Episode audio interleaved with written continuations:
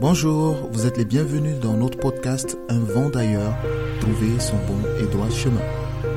Chaque semaine, nous discutons ensemble de comment trouver les bons repères et faire les bons choix en chaque circonstance dans la vie.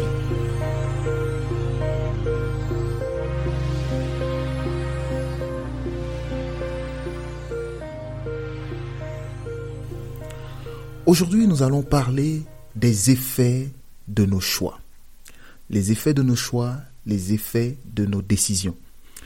Donc nous allons nous centrer aujourd'hui sur euh, que peut être les effets de nos décisions afin qu'en faisant nos choix, nous tenions compte des effets que cela peut provoquer et pas seulement de ce que nous pouvons voir dans l'immédiat. Et pour ce faire, nous allons nous intéresser à un phénomène euh, que je viens de découvrir, euh, qu'on appelle l'effet papillon. C'est quoi donc l'effet papillon? Euh, Je vais essayer de donner une définition assez simple. C'est le phénomène suivant lequel un événement minime et lointain peut provoquer une importante conséquence indirecte et insoupçonnée. Ce phénomène a été découvert pour la, ou alors a été décrit pour la première fois par Edward Lorenz dans une publication, dans un article, en 1963, qui était titré Prédictibilité en français. Donc, autrement dit, chaque action, même la plus banale, peut avoir une influence sur le long terme. Chaque action, même la plus banale, peut avoir une influence énorme sur le long terme. Donc, de cela, nous devons comprendre que nos actions ne sont pas des choses à prendre à la légère. Je vais juste donner quelques exemples et après, nous allons discuter d'une illustration concrète de ce phénomène qui va peut-être nous aider à mieux comprendre de quoi on parle ici. Un divorce, par exemple, n'aura pas que des effets sur le couple. Le divorce aura des effets sur les enfants, le divorce aura des effets sur les proches, en plus du couple, et les effets ne vont pas s'arrêter au jour de la décision, les effets vont se poursuivre dans le temps, dans toute la vie des enfants, et peut-être affecter leur relation à eux dans le futur. Donc, nous voyons un, phénomène qui semble être banal, très banalisé, mais qui peut provoquer une conséquence indirecte et insoupçonnée. Et souvent, il faut creuser loin dans le passé pour se rendre compte que cet effet, ou alors cette conséquence que nous voyons aujourd'hui a été provoquée par action d'il y a 10-15 ans. Par exemple, les disputes dans le couple peuvent avoir des effets dans la vie des enfants, des effets insoupçonnés qui ne se révèlent que des années et des années plus tard. Donc pour expliquer ce phénomène, je vais utiliser au fait une, euh, une étude qui a été réalisée par le docteur Yanir Bariam, je prononce bien, docteur Yanir Bariam, qui a créé le lien entre les fluctuations du prix des matières premières et les crises qui affectent le monde. Donc c'est une illustration de l'effet papillon. Je vais essayer d'être le plus pratique possible et expliquer les phénomènes de façon euh, très simple. Avant de commencer, j'aimerais dire que par mes propos, je ne cherche pas à faire un jugement de valeur. J'essaie juste d'exposer des faits qui nous permettront ensuite de mieux comprendre le phénomène de l'effet papillon et ainsi nous aider à évaluer les effets de nos choix et de nos décisions. Donc, le docteur Yanir Bayam a fait un lien entre les fluctuations des prix des matières premières et les différentes crises qui ont affecté le monde dans euh, les années qui viennent de passer. Donc tout est allé d'une décision. La décision du président Clinton aux États-Unis et de son secrétaire au, Trésor à l'époque, qui était Dr. Euh, Robert Robin, je pense, oui, Robert Robin, de libéraliser les marchés financiers. Donc, qu'est-ce qui se passait dans la pratique avant? C'est que la, spéculation sur les matières premières n'était réservée qu'à des personnes désignées et il fallait une autorisation exceptionnelle pour spéculer sur des matières premières.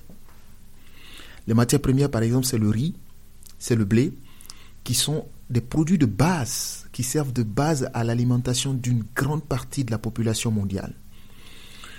Et désormais, ces produits allaient pouvoir être vendus sur des marchés qu'on appelle des marchés à terme. Donc j'explique un peu le mécanisme. Disons que la récolte doit se faire en septembre. À partir du mois d'avril, les négociants vont acheter des, récoltes qui sont prévues pour le mois de septembre et ils achètent les récoltes sans que les, produits ne soient récoltés physiquement. Donc ils achètent des produits qui sont encore sur l'arbre.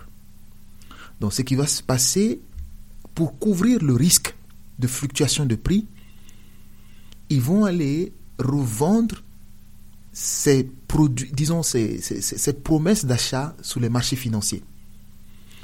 Et donc ces produits qui ne sont même pas récoltés sont déjà disponibles sur les marchés financiers, mais sous forme papier. C'est-à-dire c'est virtuel. Et maintenant, ces investisseurs qui vont acheter des titres et des produits qui ne sont même pas récoltés vont changer les prix à leur guise jusqu'à ce que le produit n'arrive à maturité et qu'il soit récolté et donné en physique. Mais ce qui va se passer, c'est que la fluctuation de ce prix dépend de l'humeur des marchés. Ça dépend de la confiance que les marchés ont dans, euh, c'est-à-dire quelle perception les investisseurs ont sur le marché. Prenons un exemple, un phénomène climatique fait en risque de faire en sorte que les productions ne soient pas bonnes en septembre, cela veut dire que la récolte sera insuffisante en septembre. Ce que cela va provoquer, ça va provoquer une augmentation des prix. Un phénomène contraire va provoquer une baisse des prix. Donc, juste sur une perception, les prix vont fluctuer à la hausse ou à la baisse. Ça crée une instabilité énorme sur les prix des matières premières. Et cela a commencé depuis les années 2000. Et dans les années 2008, 2007, 2008, beaucoup d'entre nous avons entendu parler des émeutes de la faim. Dans 48 pays dans le monde, il y a eu des émeutes de la faim. Pourquoi? Parce que les prix du riz et d'autres matières, d'autres produits alimentaires de base sont montés de façon incontrôlable. Et jusque-là, je pensais que au fait, cela était dû à l'incapacité des États. Mais je me suis rendu compte maintenant, en analysant ce processus, que les États n'avaient rien à voir dans cela parce que désormais, les prix des matières premières ne sont plus décidés au niveau des États, mais sont décidés au niveau de la bourse. Qui sont donc la bourse de Chicago, qui est une des valeurs euh, références sur le, marché des matières premières, et aussi la bourse de, Londres pour tout ce qui est euh, métal et autres. Donc aujourd'hui, le prix des matières premières, des produits de base qui servent à nourrir la population mondiale sont discutés ou alors sont changés à leur guise par des investisseurs sur des perceptions. Et cela est venu de quoi? De la décision du président Clinton et de son secrétaire au Trésor de libéraliser totalement le marché. Ce qui se passait avant, les échanges se passaient seulement entre 20% des acteurs d'investisseurs, mais maintenant 80% des investisseurs investissent dans les matières premières. Donc en 2008, nous avons eu les émeutes de la faim, mais les émeutes de, la faim n'étaient pas dues à l'incapacité des gouvernants, non, c'était dû à la fluctuation des, des, des prix des matières premières de base sur les bourses. Ça, c'était la première conséquence. En 2011, en 2011, c'était en janvier, je pense, un, événement s'est produit en, en Tunisie. C'était à Sidi Bouzid. Il y avait un vendeur ambulant du nom de Mohamed Bouzizi qui s'est immolé par le feu parce qu'il n'arrivait plus à subvenir aux besoins de sa famille. Il s'est immolé, il s'est suicidé. Et cela a provoqué ce qu'on a appelé le printemps arabe. Cela a conduit donc au renversement euh, du gouvernement tunisien de l'époque et de son président euh, Ben Ali. Cela a conduit également au renversement du pouvoir dans un pays voisin qui était euh, l'Égypte, et ainsi de suite. Qu'est-ce qui a provoqué ce phénomène? Les prix des matières premières, comme le blé, qui sert donc de base à la fabrication de pain, est monté de façon incontrôlable. Et tout cela pourquoi? Parce qu'il y avait une perception de mauvaise récolte. Il y a eu, en fait, l'année qui a précédé en 2010, euh, la, la, Russie, qui est l'un des plus grands producteurs mondiaux de blé, a connu une mauvaise récolte. Et les marchés avait une mauvaise perception. Donc ce que cela a provoqué, ça a provoqué une flambée des prix. Les prix sont montés de façon incontrôlable. Et une fois les prix montés, les, producteurs, les pays qui dépendent euh, donc, des marchés pour se fournir en blé, donc c'est la, Tunisie, c'est l'Égypte. L'Égypte est l'un des plus gros consommateurs mondiaux de blé. Les prix du blé sont montés, le prix du pain est monté, donc la vie est devenue chère. Les gens n'arrivaient plus à souvenir correctement à leurs besoins. Et cela, l'État n'avait aucun pouvoir sur ces choses. Mais cela a provoqué une révolte sociale. Donc vous voyez comment une décision économique prise aux États-Unis a pu affecter les sociétés dans le monde arabe. Et ça ne s'est pas arrêté là. Après l'Égypte, c'était au tour de la Libye. Les mêmes grèves de la faim, euh, les, mêmes révoltes de la vie chère qu'il y a eu en Tunisie, en Libye, euh, en Égypte, se sont prolongées en Libye et en Syrie. Ces deux conflits se sont amplifiés dans des, dans des proportions inimaginables. Vous voyez comment une simple décision aux États-Unis a pu provoquer une guerre en Libye. Même si la guerre après en Libye, euh, voilà, il y a eu d'autres raisons, mais les manifestations, les protestations en Libye ont commencé sur la base de la vie chère et du printemps arabe qui a commencé en Tunisie. Et ça ne s'est pas arrêté là, parce que jusqu'aujourd'hui, la crise en Libye se poursuit. Mais la crise en Libye ne s'est pas arrêtée en Libye. Ça s'est prolongé jusqu'au Mali. Parce qu'après la chute euh, du, président Muammar Kadhafi, les armes et les, les, personnes, les miliciens armés qui étaient en Libye, beaucoup se sont repliés sur des pays comme le Mali. Et cela a provoqué des crises qui se poursuivent jusqu'aujourd'hui. Et ces crises, je l'imagine, ne seraient jamais arrivées si le printemps arabe n'avait pas commencé en Tunisie. Et le printemps arabe en Tunisie a commencé à cause de l'augmentation des prix de blé sur le marché financier, sur les marchés financiers. Donc tout cela, je l'explique pour démontrer ce fait-là, que nos décisions ont souvent des effets qu'on ne peut imaginer. Donc en prenant une décision, il ne faut pas seulement voir les effets actuels. En économie, il y a ce qu'on appelle les externalités négatives. Lorsque vous prenez une décision aujourd'hui en termes de politique économique ou quoi que ce soit, il y a des conséquences immédiates, mais aussi il y a des conséquences futures. Il y a des conséquences que vous, ne, pouvez ne pas évaluer. C'est par exemple l'impact qu'une entreprise aura sur son environnement. Cela peut ne pas se mesurer dans le chiffre d'affaires actuel, mais aujourd'hui, il y a plus en plus d'entreprises qui, dans leurs décisions stratégiques, tiennent compte des externalités négatives tiennent compte des effets euh, qu'aura euh, leur décision sur l'environnement en général. Et on s'en félicite. Aujourd'hui, c'est pris en compte, mais il y a encore à faire. Parce que beaucoup de décisions dans des entreprises ne tiennent pas toujours compte de ce que va provoquer cette décision dans le long terme. Le chiffre d'affaires ou le, le rapport d'activité d'une entreprise avant ne tenait pas compte des effets de l'entreprise sur l'environnement. Aujourd'hui, c'est le cas. C'est très bien. Mais ça n'a pas toujours été le cas. Donc, s'il y a encore des personnes, ou si c'est votre cas, qu'en prenant une décision, qu'en faisant un choix, vous ne tenez pas compte des conséquences que va provoquer ce choix dans le futur, des conséquences que va provoquer ce choix dans, dans, votre relation, des conséquences que va provoquer ce choix chez les autres, je pense qu'il est temps de, de, de, commencer à le faire ou de commencer à penser à à l'impact que cela va avoir dans la vie des autres.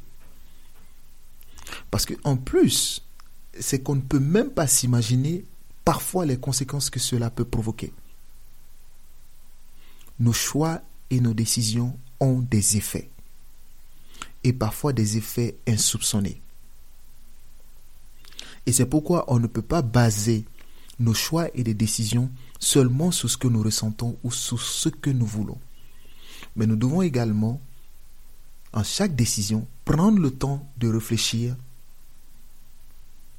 pour mesurer l'impact que cela aura dans la vie des autres. Donc, quelle peut, peut être euh, la solution pour éviter de prendre des décisions avec des externalités ou des conséquences négatives insoupçonnées dans la vie de d'autres personnes Il ne faut jamais prendre une décision dans la précipitation. Premièrement, je dis donc, il ne faut jamais prendre des décisions dans la précipitation. Qu'est-ce que ça veut dire? C'est-à-dire, lorsqu'on sent la pression du court terme, il ne faut pas prendre une décision en se basant sur une pression du court terme. Je vais prendre un exemple dans le monde de l'entreprise.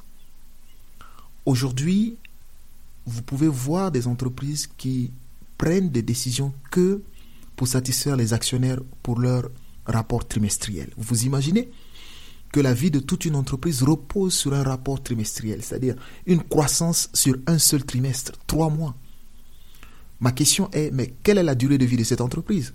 Parce qu'une entreprise qui, se projette dans l'avenir, qui souhaite vivre au-delà de 10 ans, 20 ans, ne va pas baser ses résultats sur un trimestre. Mais aujourd'hui, à cause de la nervosité euh, des, actionnaires ou de la pression des actionnaires, ou de la pression de la réalité du marché parfois, qui est fondée, bien sûr.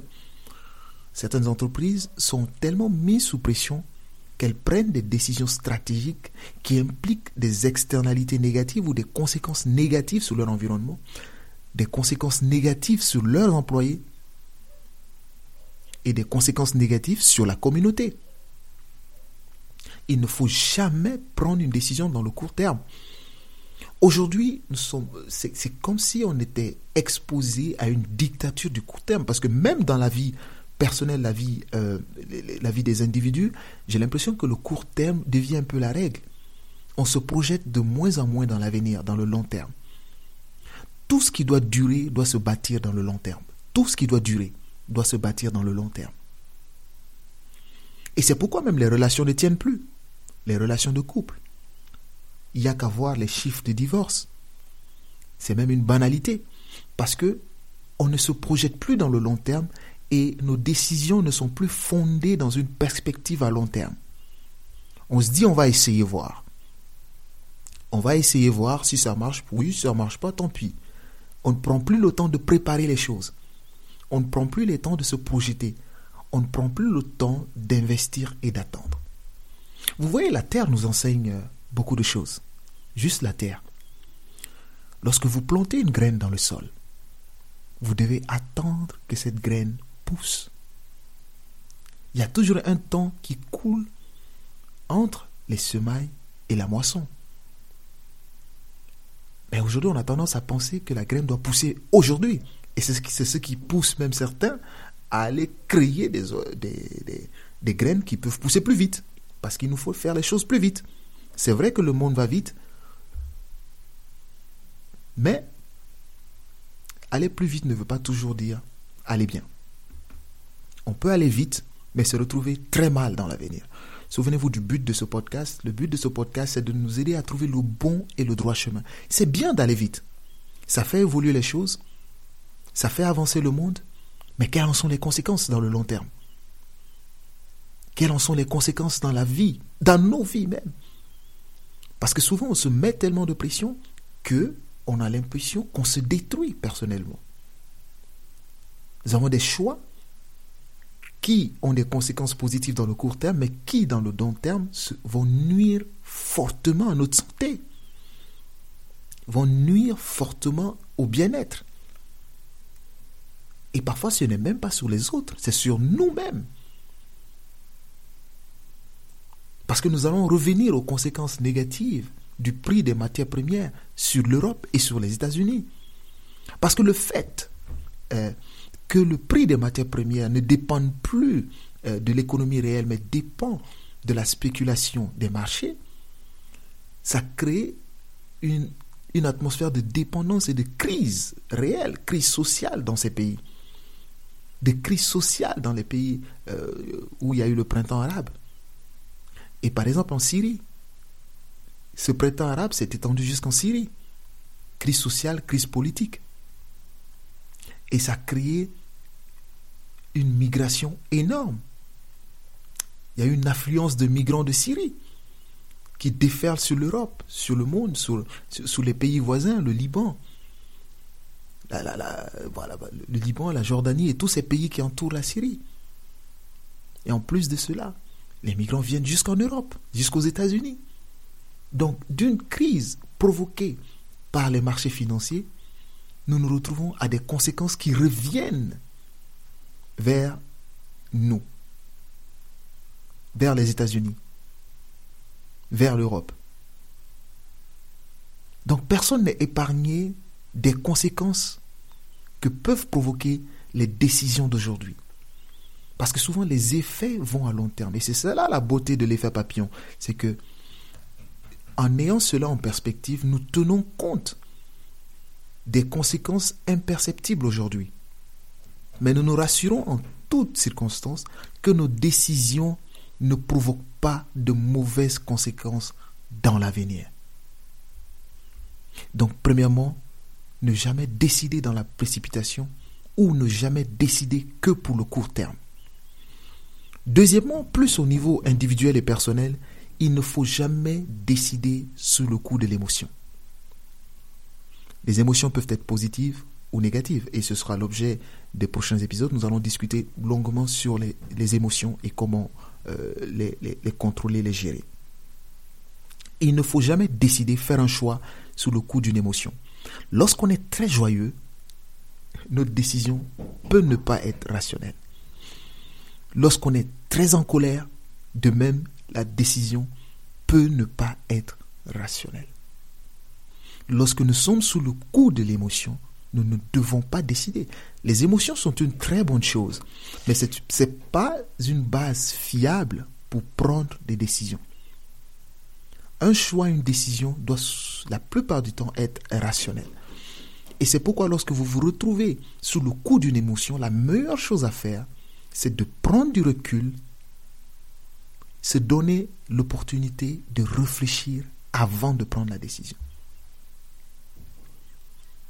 Les personnes qui commettent des meurtres ou qui commettent des actes irréparables souvent regrettent après coup.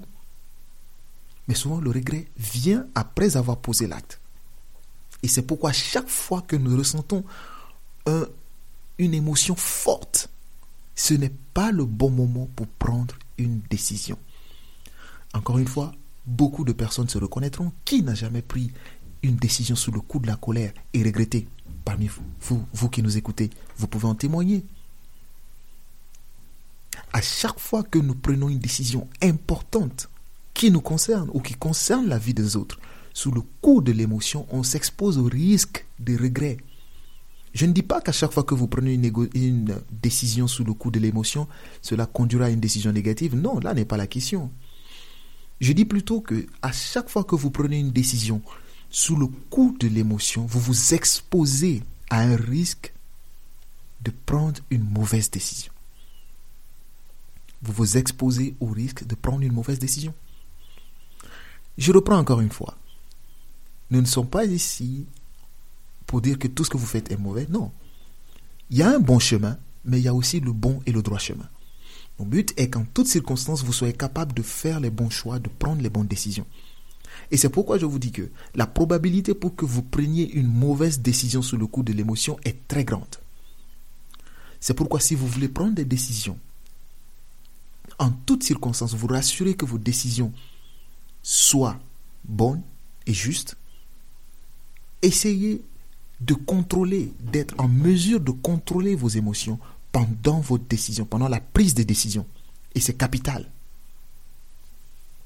C'est capital. Donc nous allons récapituler. Euh, l'effet papillon, c'est le fait que euh, un événement minime et lointain peut, puisse provoquer une importante conséquence indirecte et insoupçonnée. Il y a un autre effet qu'on appelle l'effet boule de neige, c'est le fait que nos décisions présentes peuvent provoquer des conséquences successives. ça, c'est une autre conséquence de nos, de nos décisions. Nos décisions actuelles peuvent créer une succession de décisions, euh, de, conséquences. C'est l'effet boule de neige. Et de conséquences qui ne font que s'accroître au fur et à mesure. La différence avec l'effet papillon, c'est que l'effet boule de neige est immédiat parce qu'on le sent. Ça va, quoi. C'est successif. Mais l'effet papillon est plus subtil et ça, ça, s'étend dans le temps. On peut ne même pas relier la cause lorsque la conséquence se produit. On, on peut même ne plus faire le lien avec la cause. Cependant, on ne peut pas nier les conséquences. Donc c'est un peu cela la nuance entre l'effet boule de neige et l'effet papillon. Mais dans, toutes ces circonstances, avons dit que les deux choses à retenir, en tout cas pour aujourd'hui, c'est qu'il ne faut pas décider sous le coup de la précipitation. Nous ne devons pas décider en regardant que dans le court terme.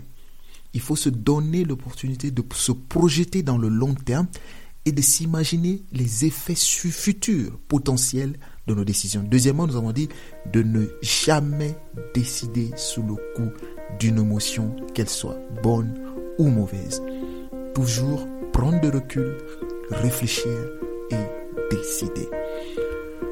Sur ce, je vous dis merci encore une fois d'avoir euh, écouté ce podcast. Et si vous avez des remarques, des commentaires ou des suggestions, n'hésitez pas à le faire sur la plateforme d'où vous nous écoutez. Rappelez-vous que nous sommes désormais sur Spotify, nous sommes sur iTunes, nous sommes sur Deezer et sur YouTube. N'hésitez pas à nous laisser un commentaire ou à nous écrire en tant Et moi je vous dis à très bientôt pour plus d'aventures dans le podcast.